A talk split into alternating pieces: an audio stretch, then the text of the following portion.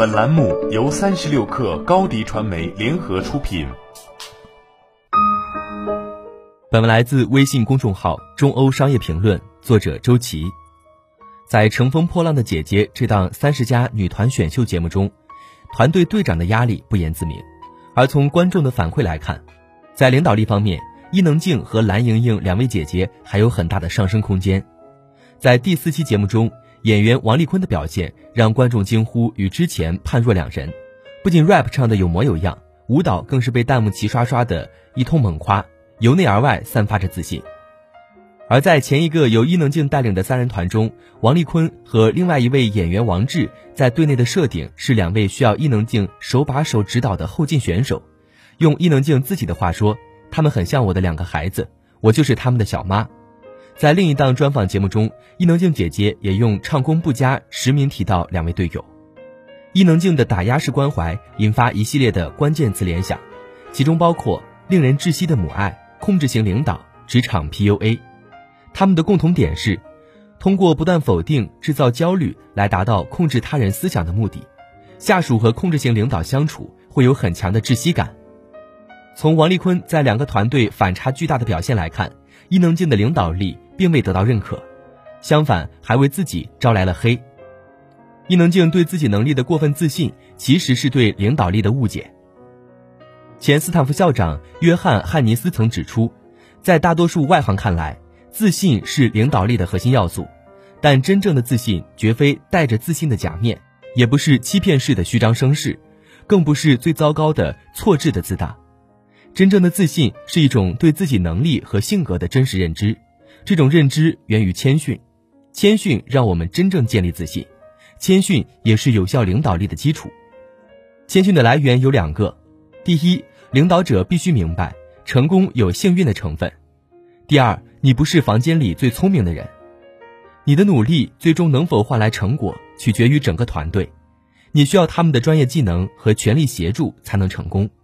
所以，最好的做法是在一开始就承认自己有所不知。了解你的团队知道什么，并虚心地寻求他们的支持。另一位备受质疑的队长姐姐是蓝盈莹，在第一场个人演出中，她在三十位姐姐中排名第一，既能唱跳，也会摆弄乐器，是评委杜华心目中理想的女团人选。但在带领由黄龄和吴昕组成的团队时，她因野心备受质疑，接连上热搜。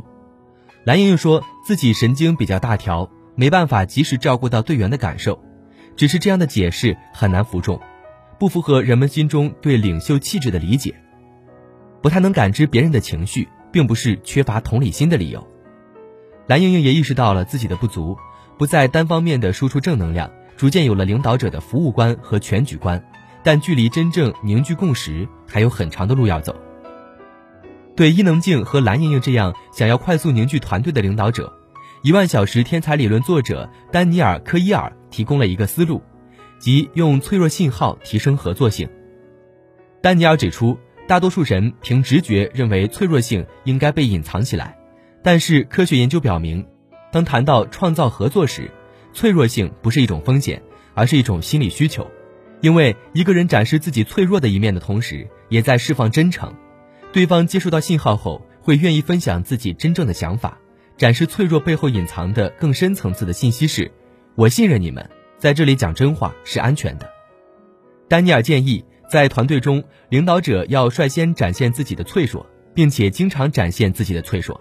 谷歌公司的人力分析部前主管拉斯洛伯克建议领导者问他们的员工三个问题：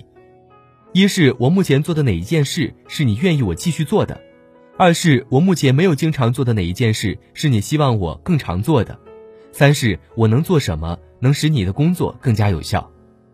合作不会自然而然的发生，在乘风破浪的姐姐们之间也是如此。高绩效团队的领导者兼具谦逊和同理心，是有礼貌、有内涵、有技能的倾听者，而不是推着下属往前走的那个人。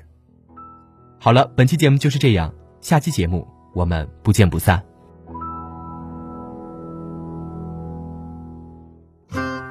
欢迎添加小小客微信，xs 三六 kr，加入三十六氪粉丝群。直播带货就找高迪传媒，合作请联系微信公众号高迪传媒。